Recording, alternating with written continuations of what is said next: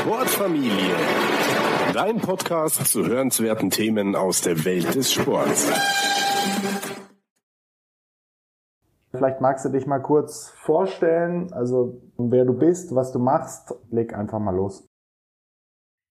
Ich bin der Hermann, ich bin 43 Jahre alt, Papa von drei Kindern und lebe seit 22 Jahren mit meiner Frau zusammen.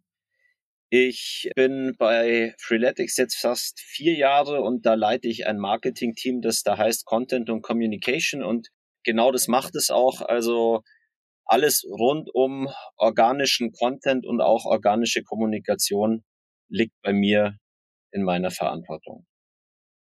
Da wollten wir auch heute drüber sprechen, also wie sich ein Unternehmen darstellen kann. Bevor wir aber dazu kommen, vielleicht noch zwei, drei Anschlussfragen auch zu deiner Vita. Vielleicht sagst du mal, wie du, also du hast ja gesagt, du bist jetzt knapp vier Jahre, glaube ich, bei Freeletics. Wie ist es denn dazu gekommen? Also wie war der Weg vorab und wie bist du dann ähm, schlussendlich auch da reingerutscht? Also wie dann, vielleicht kannst du noch mal so ein bisschen die Schlaglichter deiner persönlichen und beruflichen Entwicklung da skizzieren. Ja, sehr gerne. Also ich habe äh, viele Jahre in der Agenturbranche gearbeitet mit Schwerpunkten Unternehmens- und Markenkommunikation. Ganz unterschiedliche Themen von Gaming bis Software, also ganz ein buntes und breites Feld. Und ich habe mich über die Zeit so als zusätzlichen Skill habe ich mich in die Richtung weil wir ja viel, da viel Speaker Placement immer gemacht haben, auch in die Richtung Speaker Training weiterentwickelt, so als zusätzliches Werkzeug sozusagen im Toolkit.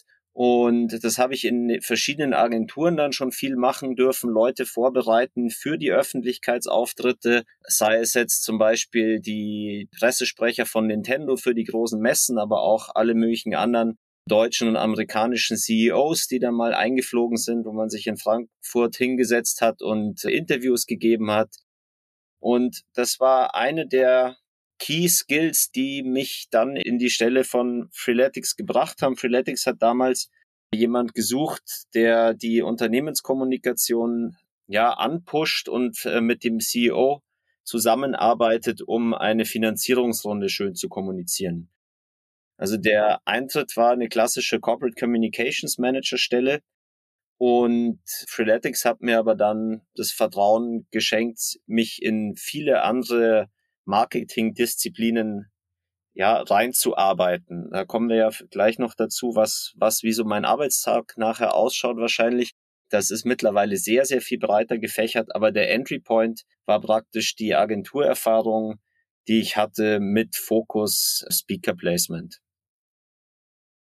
Und noch einen Schritt zurück, Hermann. Also gab es da irgendwie, also das ist scheint ja auch so dein Steckenpferd zu sein, dass da Interesse und Können eine Schnittstelle bilden. Wann war dir das klar, dass du in diesen Bereich möchtest, der Öffentlichkeitsarbeit, der Public Relation, der Kommunikation? Gab es da irgendwie so eine Art Erweckungserlebnis im Studium oder davor oder bist du da eher so, so reingerutscht?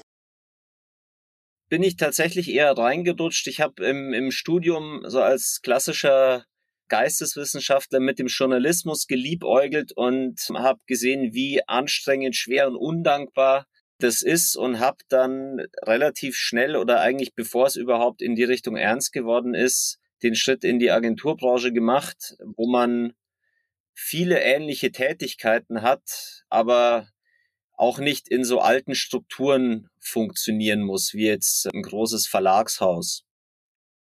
So unterhalten wir uns ja quasi am Frühstückstisch der Sportfamilie, wenn man so will.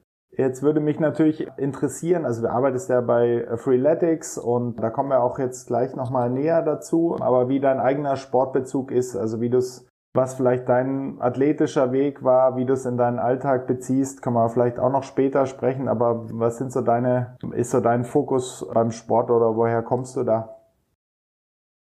Ja, also Sport war bei mir immer wichtig oder auch bei uns in der Familie war Sport immer ein Thema, aber meine Eltern sind jetzt keine Teamsportler. Also die haben nie irgendwie Kompetitivsport betrieben, sondern immer aus dem Fokus heraus Spaß dran zu haben. Und das war an sich ein sehr, sehr schöner Einstieg, weil da nie Druck dahinter war. Also Sport war für uns immer Bergsteigen, Skifahren. Ähm, in den 80er Jahren haben wir in Griechenland gelebt, da waren wir viel am Meer, Schwimmen, Tauchen, solche Sachen.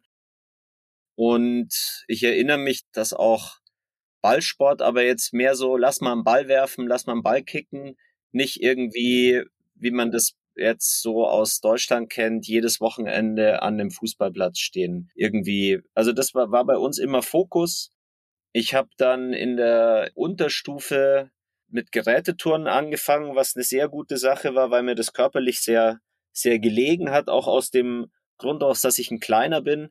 Ich glaube auch, dass, dass das immer, immer ein Antrieb war, weil wenn du, wenn du ein kleiner Mensch bist, hast du da immer natürlich im Sport auch einen Druck, schneller zu sein oder besser zu sein oder härter zu sein.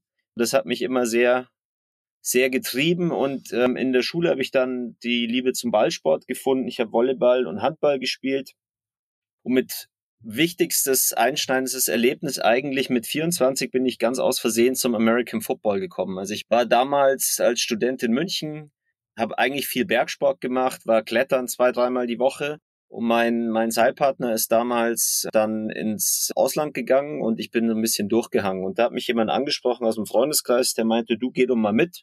Ich war da relativ erstaunt, dass man diesen Sport überhaupt spielen kann in Deutschland. Habe dann herausgefunden, dass da eine relativ große Nischenbewegung gibt, die heute ja mittlerweile aus der Nische sogar ins Fernsehen rein diffundiert. Habe dann eben mit 24 diesen für mich völlig neuen Ballsport angefangen habe mich unglaublich verliebt und ich spiele nach 20, nach fast 20 Jahren spiele ich immer noch aktiv American Football.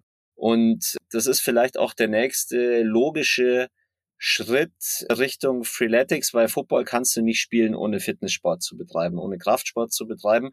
Das habe ich zwar schon vorher angefangen, so mit, mit 17, 18, aber so richtig ernst diesen Kraftsport für einen anderen Sport, also als Basis für einen anderen Sport zu machen, das hat das Football mit sich gebracht. Du hast vorhin noch was erwähnt, dass äh, der absolute Albtraum für mich persönlich ist, nämlich Geräteturnen. Also da ich wirklich sportliche Albträume habe in der Nacht, dann ist es irgendwie, dass ich da vorm Turnen in so einer vor irgendeinem deutschen Lehrer irgendwas vormachen muss, weil bei mir ist nämlich genau andersrum. Also ich bin äh, groß und unhandlich und da ist Turnen natürlich schrecklich. Also ich komme eher so auch aus dem Ballsport, aber eher mit Schläger dran. Also Tennis war halt immer mein Ding beziehungsweise mittlerweile ist es Paddel auch. Und mit, mit den anderen Sportarten, die du genannt hast, kann ich auch viel anfangen, aber äh, Gerätetouren, da läuft es mir eiskalten Rücken runter, Hermann. Aber was wir teilen, ist auf jeden Fall ein gesundes Fundament, also sag ich mal, die Freude an der Bewegung und den Spaß und so ein bisschen auf ein breites Bewegungsspektrum abzudecken. Und du hast es ja schon einfließen lassen. Wir wollen ja über die Kommunikationsstrategien auch von Freeletics sprechen. Aber da müssen wir jetzt vielleicht erstmal definieren, wie ähm, oder herausarbeiten, was Freeletics eigentlich ist. Es ist ja eine der erfolgreichsten Apps, kann man schon sagen, der letzten Jahre, die sich auch, also Programme, ich weiß nicht, wie du das fasst, kannst du ja gleich nochmal sagen, die sich auch einfach hält. Ja? Also es gibt ja viele, gerade in dieser schnelllebigen Zeit, immer schnelle Hypes und dann geht es auch wieder runter. Bei Freeletics habe ich einen ganz anderen Eindruck. Da ist irgendwie natürlich ein Hype gewesen und ihr seid ja jetzt auch dieses Jahr zehn Jahre alt geworden, also aus den, aus den Kinderschuhen halt auch ähm, herausgewachsen und da war aber auch ein konstantes Wachstum. Persönlich kann ich mich noch sehr gut erinnern an meine erste Session im Luitpold Park in München, wo ich echt dachte, ich äh, brauche ein Sauerstoffzelt. Also ich bin da sehr naiv reingegangen. Ich glaube, jeder hat da irgendwie so eine ähnliche Geschichte, gerade bei denen, die relativ früh dabei waren wie ich. Das war wirklich ein Wahnsinn. Das war das Workout Aphrodite für alle, die es noch kennen. Und danach bin ich dann, also erstmal war ich platt wie eine Flunder und dann bin ich was essen gegangen und dann dieses Essen kann ich mich so gut erinnern, weil es unfassbar gut geschmeckt hat. Mineralwasser wurde zu Champagner und Salat wurde zu, was weiß ich, einer Delikatesse. Also es war ein Erweckungserlebnis, kann man schon sagen. Und die Geschichte von Freeletics beginnt ja auch im Massmann Park, also relativ in der Nähe. Und ich habe dann auch sehr viel gute Erinnerungen mit einem guten Freund immer bei Wind und Wetter halt im Lötpold Park und Olympiapark und einfach auch so die mit dieser Umgebung zu verschmelzen sozusagen und da was mit dem eigenen Körper zu machen, war richtig cool. Jetzt habe ich ein bisschen weit ausgeholt. Wie ist denn dein Berührungspunkt, dein erster mit Freeletics gewesen? Das war wahrscheinlich schon vor, bevor du angefangen hast, weit davor vielleicht, ich weiß es nicht. Und wie, wie würdest du Freeletics so charakterisieren? Also ihr seid ja mittlerweile viel mehr als eine reine App, denke ich. Ist jetzt eine sehr weit gefasste Frage, aber ich hoffe, du kannst damit was anfangen. Ich finde, es trifft's voll gut, was du zu unseren Anfängen gesagt hast. Wir sind sehr hardcore gestartet und ich würde auch als Draufschauender, nicht als jemand, der damals dabei gewesen ist, weil das war ich ja noch nicht, sagen, das ist bestimmt mit einer der, der großen Treiber gewesen, dass wir krass polarisiert haben damals. Also wir sind ja mit No Excuses rausgegangen, mit We Don't Bullshit. Das war hart und es war für die Harten und ich glaube, das, das hat vielen auch gefallen. Also sich so an die, an die Grenzen zu pushen und drüber hinaus das hat einen Lifestyle kreiert, fast bevor es ein Produkt wurde. Und das ist bestimmt eine der großen Stärken und dieses We Don't Bullshit ist, glaube ich, auch immer noch heute eine, eine unserer großen Stärken, weil wenn wir uns überlegen, was sind denn die Probleme, wenn Menschen nicht fit sind oder nicht mit ihrem Körper oder ihrem Lifestyle zu, äh, nicht zufrieden sind, ich sehe da so drei Probleme. Das erste ist, jeder Mensch weiß eigentlich, dass er was machen müsste, sich mehr bewegen, anders essen, aber die meisten wissen nicht was. Das zweite Ding ist, die meisten fangen irgendwas an und machen es dann nicht zu Ende. Und das dritte ist, viele wollen ein kurzfristiges Ziel erreichen und dann wieder zum Status quo zurück. Und das sind Sachen, da haben wir als Company, aber auch als Produkt eine gute Antwort drauf, weil es, es geht nicht drum, irgendwas zu machen oder auch mal was zu machen oder auch nur für den Sommer einen Waschbrettbauch zu haben. Das, es geht um eine grundlegende Verhaltensänderung. Und viele, die den Freeletics Lifestyle für dich, für sich entdeckt haben, die haben den ja nicht wieder abgelegt. Also sie haben ihn vielleicht nicht in aller umfassenden Härte immer und immer weiter getrieben, aber solche gibt's auch viele. Aber sie haben da was mitgenommen. Und das sind auch die Themen, mit denen wir uns jetzt ganz aktuell beschäftigen, ist zu sagen, wir haben ein Produkt kreiert, mit dem du nicht nur in Form kommen kannst, sondern das dich ein ganzes Leben lang begleiten kann. Und da geht auch unsere Produktentwicklung hin. Also du hast ja angesprochen, die Aphrodites und die Zeus und alle diese knallharten Götterworkouts, das sind die eine Sache, aber wir haben unser Produkt in den letzten Jahren sehr, sehr viel verfeinert und erweitert.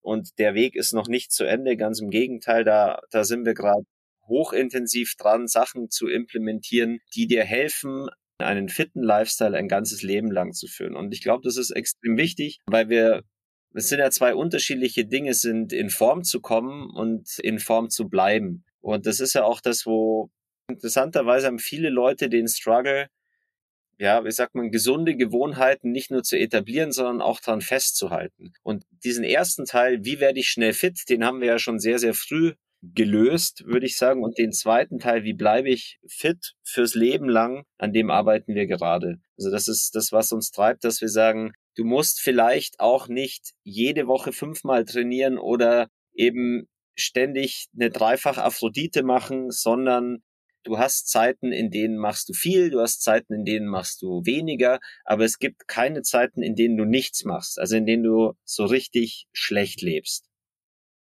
Ihr habt es ja über die Jahre auch so ein bisschen verfeinert, das Produkt. Ich bin da voll einer Meinung mit dir sozusagen auch von der Nutzerseite, dass ihr sehr viel richtig gemacht habt mit so diesem ja, Hardcore-Ansatz.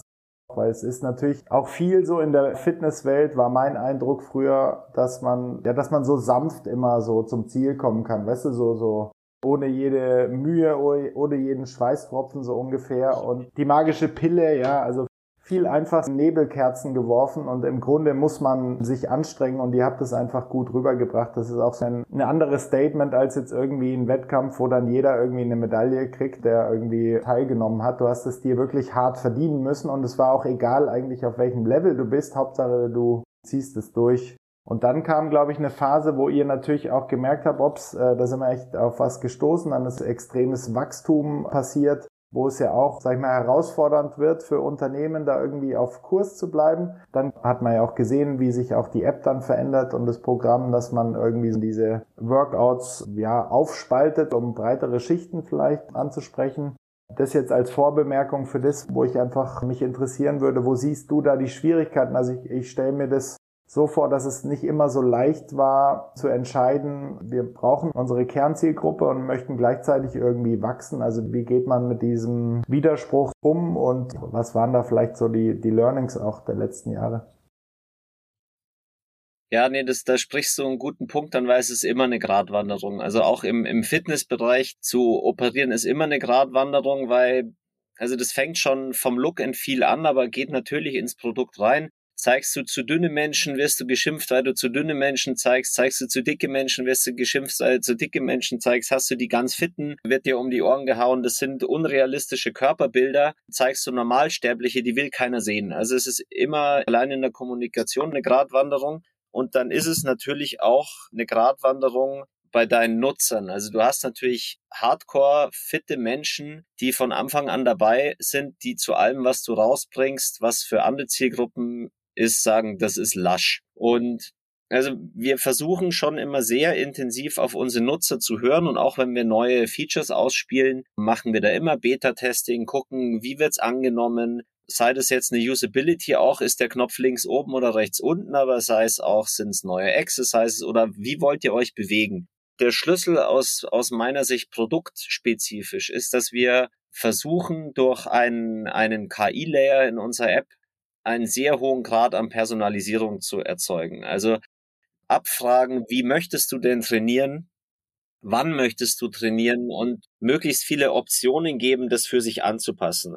Wir haben den, den KI-Layer haben wir schon, schon relativ lang drin und wir haben wahrscheinlich eine der größten Trainingsdatenbanken, die es weltweit gibt, mit über 55 Millionen User-Profilen drin. Und die App, die lernt. Also es ist so, dass selbst wenn man sich das erste Mal unsere App runterlädt und anfängt zu trainieren, dann hat man ja ein sehr, sehr minimalistisches äh, Self-Assessment drin, wo man ein paar, paar Stats eingibt, mit denen weder eine App noch ein Personal Trainer schon genau sagen können, was kannst du denn. Aber die KI kann ein Clustering vornehmen, die findet in diesen 55 Millionen Nutzerdaten, findet die Menschen, die dir ähnlich sind und kann da schon, ohne dich zu kennen, eine relativ gute Personalisierung ausspucken, die dann über die Zeit hin, und das ist eine kurze Zeit, also wir sprechen da von vier, fünf Trainingseinheiten mit aktivem Feedback, lernt, was du machen kannst. Also welche Übungen, wie viel Gewicht du bewegen kannst und all so Sachen.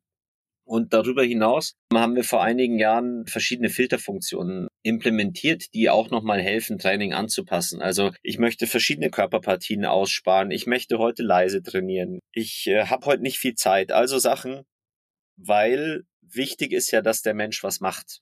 Dass er sein Training macht, meine ich damit. Also bevor ich heute das Training ausfallen lasse, trainiere ich lieber nur eine Viertelstunde.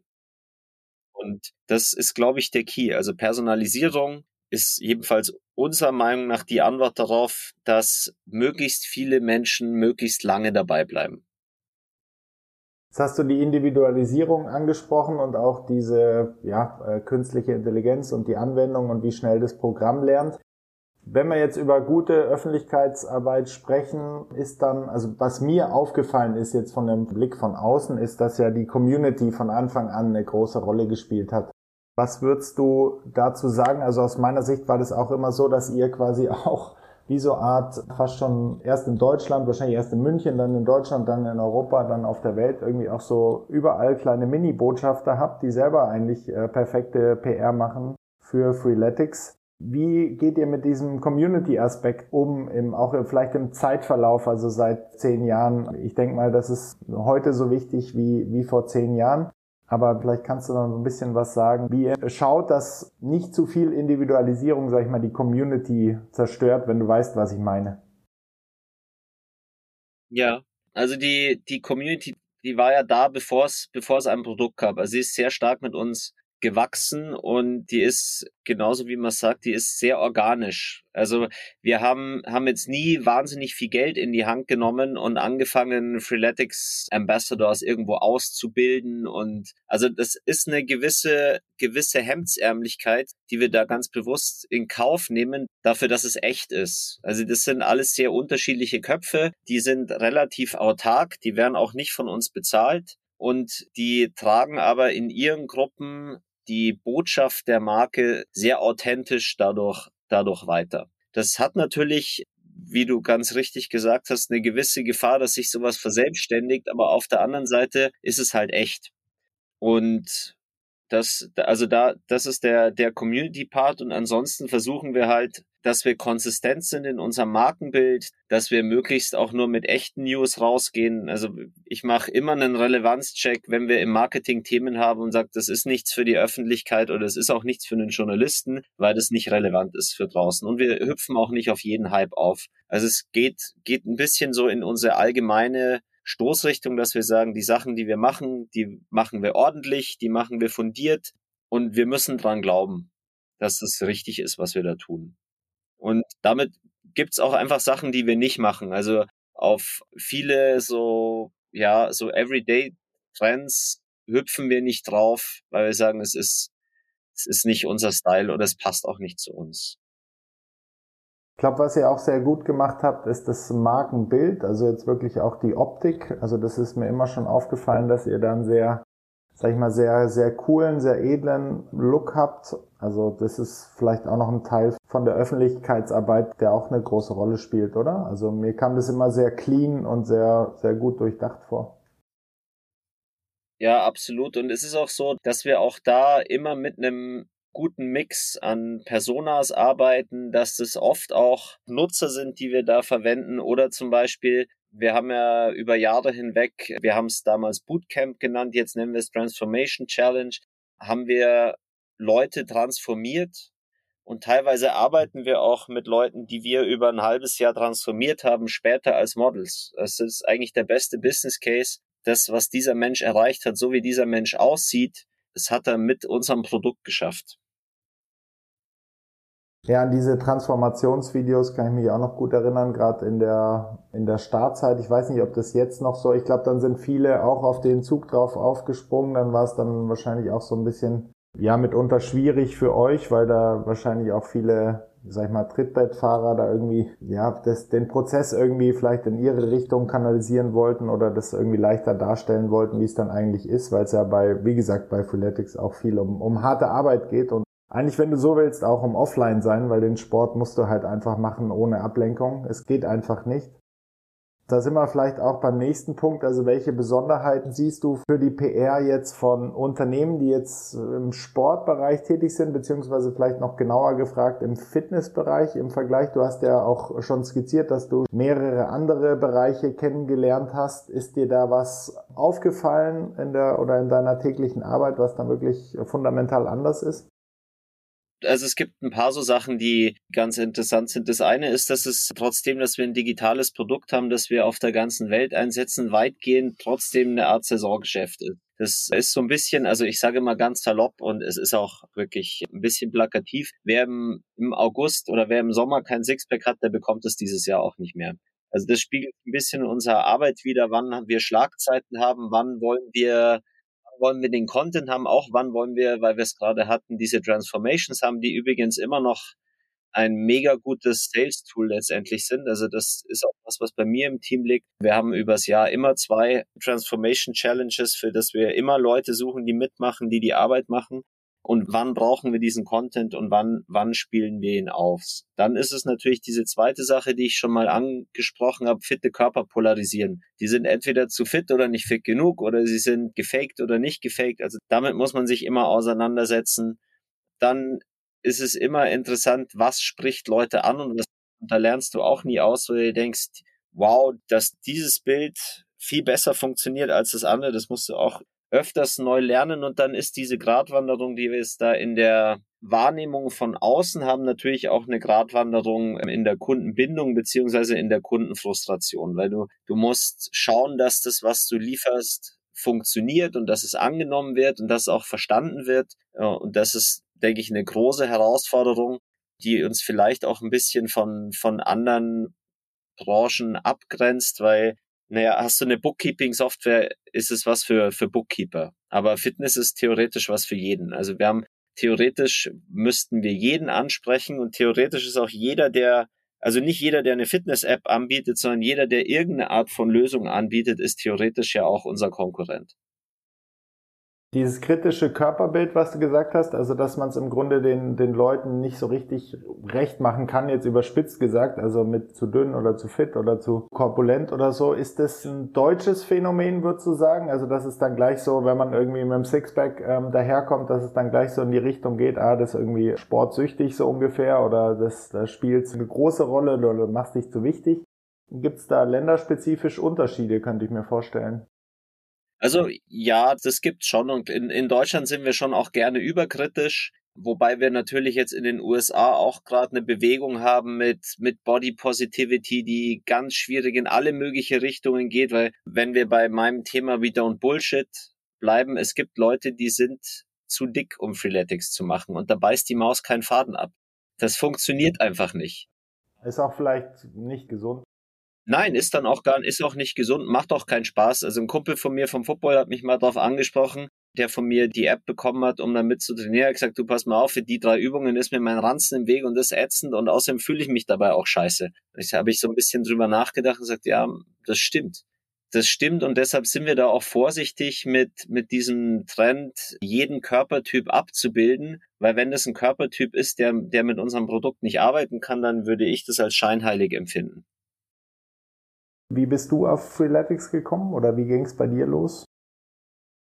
Ich habe, also die Kollegin, die mich zu Freeletics gebracht hat, ist eine Kollegin, mit der ich vor vielen Jahren in der Agentur zusammengearbeitet habe und die ist dann erstmal in eine andere Agentur und dann zu Freeletics gegangen und darüber habe ich es immer so mit einem gewissen Interesse verfolgt, aber ich habe nicht mega viel Freeletics trainiert, bevor ich selber dazu gekommen bin, einfach aus dem Grund, weil mein mein Sportprogramm über die Jahre hin eh relativ breit und, und intensiv war. Zurück zu deinem Arbeitsalltag.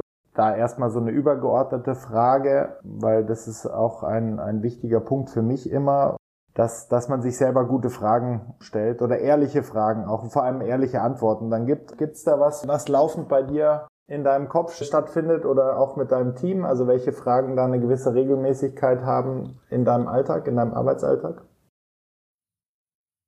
Voll. Ja, also die, die Nummer eins Frage, um die ich eigentlich immer, immer mich bewege und das, das hat mit der Arbeit zu tun, das hat mit verschiedenen Aspekten der Arbeit zu tun, wie mit der Transformation Challenge, das hat aber auch mit mir selber privat was zu tun, weil ich äh, neben meinem Leistungssport auch noch als Trainer einer U11-Mannschaft arbeite, wo ich das sehe. Und diese Frage ist, warum fällt es den meisten Menschen so schwer, einen halbwegs gesunden Lifestyle zu führen? Und wie können wir da Hilfestellung geben? Weil mir selber ist es nie wahnsinnig schwer gefallen, beziehungsweise ich habe mich da immer weiterentwickelt, natürlich auch ein Stück weit durch meinen beruflichen Werdegang. Mich hat das aber immer interessiert und für mich war das immer wichtig und ich sehe in meinem Umfeld, beruflich wie privat, wenn ich jetzt eine Nummer ausspucken müsste, würde ich sagen, 85 Prozent, wenn nicht 90 Prozent der Menschen strugglen da unglaublich und kriegen es nicht hin, egal wie viel Energie sie reinstecken. Und das bringt mich ein bisschen zu dem Ding, was nicht eine Fragestellung, was, was frage ich mich, sondern was werde ich auch gefragt. Und das passt dann nämlich wunderbar dazu. Die häufigste Frage, die ich bekomme, wenn ich jemand also auch oft von Leuten, die mich seit fünf Minuten kennen und die schauen mich dann an und ich bin überdurchschnittlich fit für mein, also nicht nur für mein Alter, ich bin überdurchschnittlich fit, aber in meiner Altersgruppe wahrscheinlich in, in einem sehr kleinen Prozentsatz. Die fragen immer, wie viel Sport muss ich machen, um so auszusehen wie du? Und das ist vielleicht der Kern der Problematik, weil das die falsche Frage ist. Kein Mensch kann so fressen, wie er will und so, also wirklich so von der, los von der Kette sich ernähren und das mit Bewegung kompensieren. Das funktioniert einfach überhaupt nicht. Dazu sind wir genetisch einfach nicht gebaut. Das kannst du nicht kompensieren. Ist, ist einfach nicht möglich. Da gibt's ja den, den Spruch auch aus den USA, you can't outtrain a bad diet. Voll, das passt da wirklich wie die Faust aufs Auge. Und da gibt's eine sehr schöne Podcast-Folge von meinem CEO Daniel Sobani, wo er mit einem Kollegen Philipp Hackspiel das Thema bearbeitet, das da heißt Sixpack und das Leben genießen. Also kann ich sehr ans, ans Herz legen. Da geht's genau um die Thematik, wie kann ich ein gutes Leben führen und trotzdem fit sein und auch eine gewisse Ästhetik transportieren. Weil die nächste Frage ist ja dann immer, da muss man sich ja unglaublich einschränken. Und es so ein bisschen, ich, ich habe nicht das Gefühl, dass ich ein eingeschränktes Leben führe. Ich, ich esse gern, ich trinke auch in Maßen Alkohol und ich habe aber einen gesunden Lifestyle für mich gefunden, in dem ich schlank und fit und sportlich bin. Das ist schon alles möglich. Man muss, glaube ich, ein bisschen nachdefinieren, was ist denn das Leben genießen, weil das heißt ja nicht, jeden Tag in vollen Zügen alles nehmen, was kommt. Ich habe immer das Gefühl, Genuss sollte schon was Bewusstes sein und nicht wirklich, ich versuche möglichst auf Teufel komm raus, alles mitzunehmen, was geht. Das hat aus meiner Sicht mit Genuss nicht viel zu tun. Weil, also ein ganz plakatives Beispiel, ein Eis macht viel mehr Spaß oder das Bier nach einer spannenden Betätigung macht viel mehr Spaß, als wenn du das jeden Abend kriegst in Massen. Also nach jeder Mahlzeit eine Nachspeise zu essen hat für mich jetzt nichts mit Genuss zu tun, sondern ist Völlerei. Und es entwertet auch das Gefühl, wenn du mich fragst tiefenpsychologisch auch echt interessant, warum man in der Gesellschaft denkt, dass man sich, also warum, woher der Gedanke kommt, dass man sich so einschränken müsste. Und aber der Gedanke ist von der Perspektive von einer fitten Person, die wirklich ein gesundes Fundament hat, sich richtig zu bewegen und dann auch viele Sportarten und Bewegungsmuster gleich zu verstehen oder vielleicht schneller zu verstehen, ist ja eigentlich, dass das Leben unglaublich viel vielfältiger wird. Ja, also das, das müsste eigentlich der Gedanke sein, der von Kindesbeinen angelernt wird, dass dein Leben einfach viel bunter und interessanter wird und du dich auch viel wohler fühlst und das Bier in den Biergärten dann auch zehnmal besser schmeckt, wenn du einfach weißt, okay, ich mache das hier aus freien Stücken, wir haben einen tollen Abend mit Freunden und wir genießen das, aber es ist nicht so ein Zwang oder vielleicht schon so eine Art Selbsthass, sich da irgendwie die ganze Zeit immer gegen sich zu kämpfen, ja. Wir haben jetzt schon einiges gehört über die gute Seite, sag ich mal, der PR und Öffentlichkeitsarbeit. Aber eine Frage, die ich auch gerne immer wieder stelle, ist so ein bisschen die andere Seite. Also man ist, wir sind ja, wir leben ja in einer Zeit von Informationsflut. Jeder hat irgendwie in drei Minuten seinen Blog online und seinen Videochannel. Du hast ja wahrscheinlich auch schon einige hm, Sachen gehört, links und rechts, und auch viele Ratschläge, gut gemeint und weniger gut gemeint, ähm, vielleicht auch schlechte Ratschläge. Also da vielleicht nochmal, gibt's da was, was du hörst, was dich wirklich stört, wenn, wenn Leute irgendwie sowas rausposaunen? Ja, also ich glaube auch hier ist, ist ausschlaggebend, konsistent zu sein in dem, was man tut und sich die Kanäle auszusuchen, über die man kommuniziert und da eben relevant zu sein über einen längeren Zeitraum hin. Und eben in die andere Richtung geht dann dieses, ja, wir haben hier eine einmalige Möglichkeit oder hier hätten wir die Plattform und da würdet ihr so gut reinpassen und mach doch hier noch das Influencer-Ding. Und das sind, sind alles Strohfeuer, wenn du mich fragst. Oder dieses, ja, kostet auch nicht viel, ja, bringt auch nicht viel, ist nicht nachhaltig. Da finde ich, muss man vorsichtig sein, weil es gibt auch einfach Sachen, in die muss man unglaublich viel Geld reinwerfen, bis dann mal was passiert. Und dann muss man sich vorher auch überlegen, ist es denn, ist es denn überhaupt sinnvoll? In unserem Falle auch, sprechen wir da die richtigen Leute an, beziehungsweise konvertiert denn das am Ende auch? Weil du kannst natürlich, das hast du ja gerade angeschaut, du kannst auf allen Hochzeiten tanzen, aber es ist unglaublich anstrengend, es kommt halt auch nicht arg viel bei rum. Also wir versuchen insgesamt in dem ganzen Blumenstrauß des Marketings, versuchen wir da zu fokussieren, wo wir uns richtig aufgehoben fühlen und auch ganz äh, pragmatisch wo wir auch Käufer finden, weil letztendlich ist es ja ein Business und wir möchten, dass die Menschen unser Produkt kaufen und dann gibt's einfach Bühnen. Klar kann ich mich auf die stellen und auf denen sprechen und vielleicht hört auch jemand zu, aber am Ende vom Tag muss es irgendwas bringen. Ja, da vielleicht noch, bevor wir dann in den Cool-Down-Bereich eingehen, um in den Sportsprech zu bleiben, vielleicht da noch kurz die Frage. Du hattest vorhin gesagt, die Zahl 55 Millionen waren es, glaube ich, weltweit, wo ihr auch Datensätze natürlich dann sammelt und es weiter verfeinern könnt. Wie ist das mit dem Wachstum? Also der Wachstum flacht sich dann wahrscheinlich ab. Macht ihr, eröffnet ihr noch neue Märkte und in, in anderen Sprachregionen oder wie geht ihr damit um als Firma? Wollt ihr weiter wachsen oder ist das momentan gar nicht mehr das Ziel, sondern eher dann aus den bestehenden Kunden sozusagen denen mehr zu bieten? Also ist ja immer beides, aber wo halt der Fokus gerade drauf liegt. Das stimmt, das ist immer beides. Wir haben eine Zeit lang sind wir ja sehr aggressiv gewachsen, also exponentiell sogar gewachsen und haben auch sehr aggressiv neue Märkte erschlossen. Uns gibt's fast theoretisch fast überall auf der Welt und wir haben aber natürlich Fokus und, und äh, Kernmärkte, was natürlich immer noch Europa ist immer noch ein sehr starker Markt, den wir immer noch weiter auch mit, mit Fokus bearbeiten, weil da immer noch Zielgruppen zu erschließen sind. Dann sind wir stark in den USA und auch in Südamerika, wo wir aktuell keine Energie reinstecken, ist der, der ganze asiatische Markt. Das heißt aber nicht, dass das nicht noch kommen kann. Insofern, wir, wir sind da in den, über die letzten Jahre schon sehr, sehr weit gekommen, aber das ist noch, das ist noch nicht voll ausgeschöpft. Wenn wir jetzt auf die persönliche Ebene zurückkommen, was würdest du denn sagen, welche Investitionen du in dich selbst getätigt hast? Also das muss jetzt auch gar nicht unbedingt ein Produkt sein. So deine Lebensqualität in den letzten Jahren wirklich signifikant oder spürbar verbessert. Gibt es da was, was dir einfällt?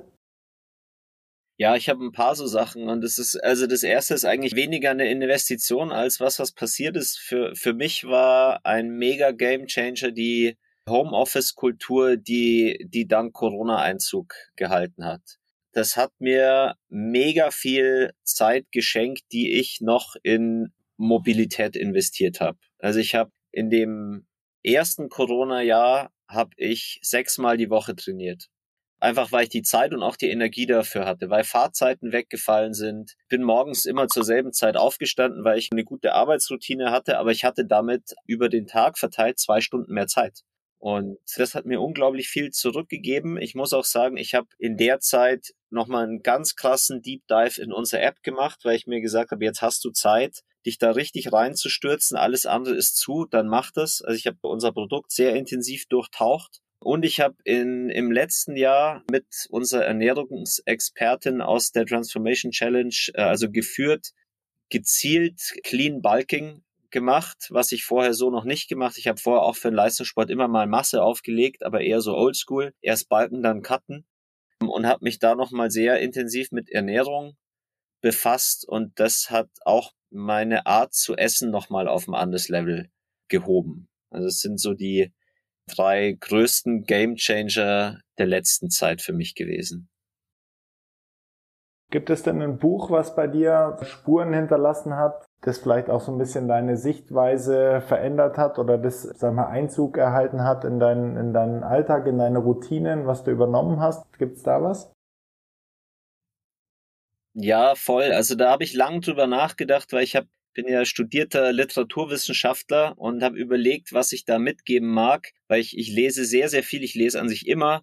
Ich lese auch immer viel Belletristik. Ich lese natürlich auch diese ganzen, ja, sagen wir mal, philosophisch, arbeits theoretisch angehauchten Sachbücher, sowas wie von Simon Sinek, Leaders Eat Last und solche Geschichten. Aber ich, ich bin ein, 80s-Kid und ich habe drei Bücher, die mich sehr geprägt haben in meiner Erwachsenwerdung, würde ich sagen. Und das ist einmal Nikos Kazantzakis Freiheit oder Tod. Dann ist es Chuck Palachniuk Fight Club und es ist äh, die unendliche Geschichte von Michael Ende. Und als 80er Jahre Kind muss ich sagen, gerade die ersten beiden Bücher haben mich sehr in die Richtung oder auf den Trichter gebracht, mich mal mit unserem Männerbild zu beschäftigen und was für ein Mann möchte ich sein und was für ein Anführer möchte ich auch vielleicht sein. Weil wir sind ja aufgewachsen mit den toxischen Vorbildern der, der Babyboomer-Generation. Also grenzenloses Wachstum, Turbokapitalismus, harte Kerle, Chauvinismus. Ich bin dann auch nicht nur in Deutschland aufgewachsen, sondern auch in Griechenland und der Türkei. Und das hat mich irgend, diese Bücher mich sehr zum Nachdenken angeregt, und für mich ein positives Männerbild zu entwickeln. Also so ein bisschen in die Richtung, was nützt dir stark zu sein, wenn du die Stärke nicht für was Gutes einsetzt? Also es geht nicht darum aus meiner Sicht, wenn wir dieses Thema Leadership aufgreifen, so ein Wolfsrudel-Leadership zu fahren, weil wir sind ja Menschen und keine Wölfe. Also das, dann eine, eine positiven Umgang da zu entwickeln und ein positives Männerbild zu entwickeln, auch im Hinblick, dass ich ja Papa bin von, von Söhnen und Töchtern und ich da auch sinnvoll was, was vorleben möchte, was vielleicht irgendwie hilft. Dann machen wir vielleicht nochmal einen zweiten Podcast, weil das so ein Riesenthema ist. Auch ein Thema, mit dem ich mich sehr beschäftige. Da geht's dann ja, gerne. auch wahrscheinlich mehr noch in das äh, Philosophische und auch in das Selbstbild. Das ist natürlich hochspannend, ja, das ganze Thema. Kann ich dich absolut verstehen. Und ja, danke für die tollen Tipps. Ich werde natürlich alles verlinken, was wir jetzt hier im Gespräch rausgekommen ist und ja, das einfach in die, in die Show Notes packen.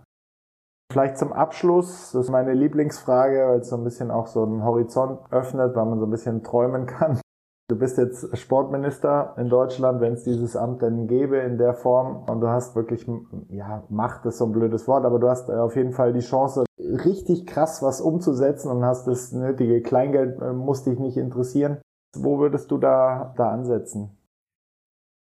Ja, ich werde auf jeden Fall das Gesundheitsministerium an den Ohrwascheln packen und ein Programm entwerfen, wie man, wie man gesunde Ernährung und Sport in Kindergärten und Schulen besser umsetzen kann. Das ist was, was ich über die Jahre auch als Papa sehe. Da ist aus meiner Sicht viel zu wenig los. Also nicht nur Bewegung, aber auch Ausbildung, was Essen angeht. Was gegessen wird, es ist eine Katastrophe und ich sehe das auch als Trainer einer U11-Jugendmannschaft, was wir für adipöse, ungesunde, elfjährige Jungs haben, die teilweise 80 Kilo wiegen, wo er sagt, das ist, das ist also das ist nicht so, dass du ein bisschen zu dick bist, sondern das, das schränkt deine, deine Lebenserwartung massiv ein.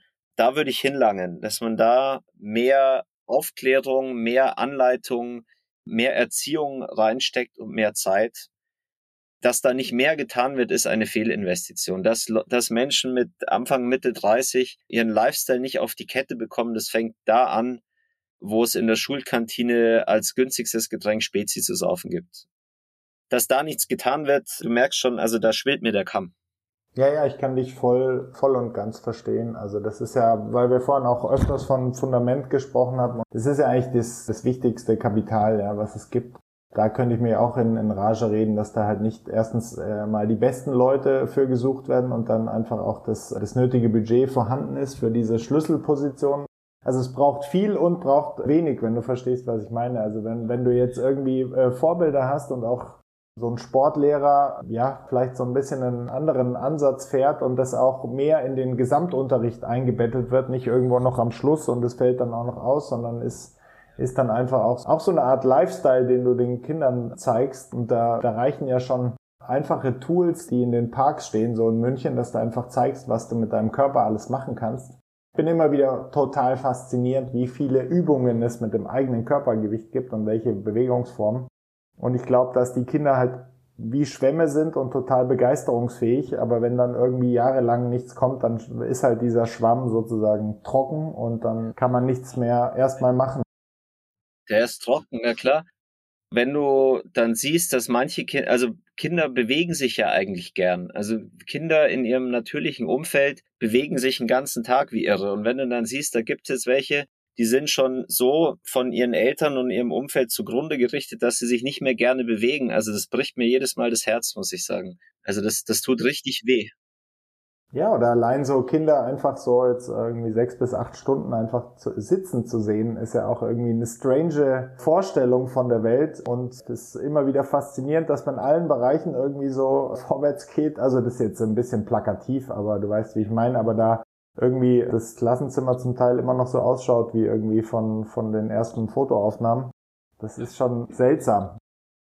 Ja, vielleicht ganz zum Ende nochmal kurz der Schwenk rüber nochmal ähm, zu Freeletics. Also vielleicht gibt's da noch irgendwie äh, was, was du noch mitteilen möchtest. Gibt's irgendwie Neuigkeiten, was vielleicht auch die Nutzer erwarten können, woran ihr gerade an spannenden Erweiterungen seid. Vielleicht gibst du einfach nochmal einen kurzen Überblick über den Freeletics Kosmos.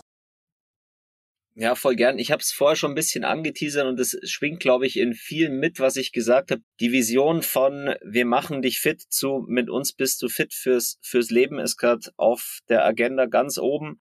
Und da kommen natürlich Produktentwicklungen, die das Ganze weiter vorantreiben. Also wir werden unser Produkt insofern da noch weiter aufbauen, dass wir mehr Erkenntnisse auch über die eigene Fitness oder über das eigene Mobilitätslevel rausziehen kann, was natürlich auch mit der Nutzung von externen Daten und auch Integration von, von Tools zu tun haben wird, ohne noch zu viel zu verraten. Aber das sind die Sachen, wo wir gerade ganz intensiv daran arbeiten, dass man in den Zeiten, wo man Vollgas gibt, mit uns Vollgas gibt und in den Zeiten, wo man ein bisschen langsamer macht oder vielleicht ja, also nicht, nicht ein sportliches Ziel verfolgt, trotzdem ein Fitnessziel weiterverfolgt. Also, so dass man sagt, ich bewege mich trotzdem jeden Tag, ich, äh, ich führe einen gesunden, fitten Lifestyle, auch wenn ich gerade nicht für, ja, für den nächsten Marathon trainiere oder für den Beachbody im Sommer, damit wir davon wegkommen, dass Fitness ein saisonaler Habit ist, sondern ein Lifestyle.